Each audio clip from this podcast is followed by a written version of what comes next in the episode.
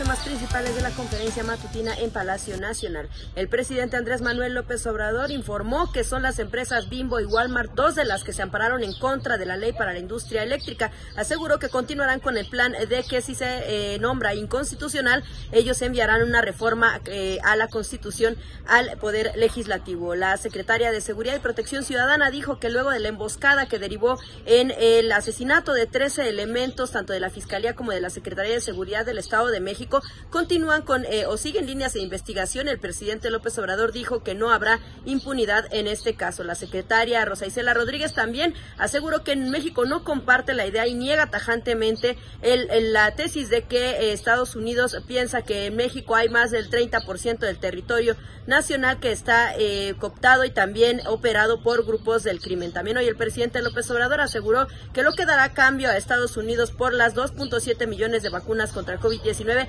será únicamente amistad. Estos fueron los temas más importantes.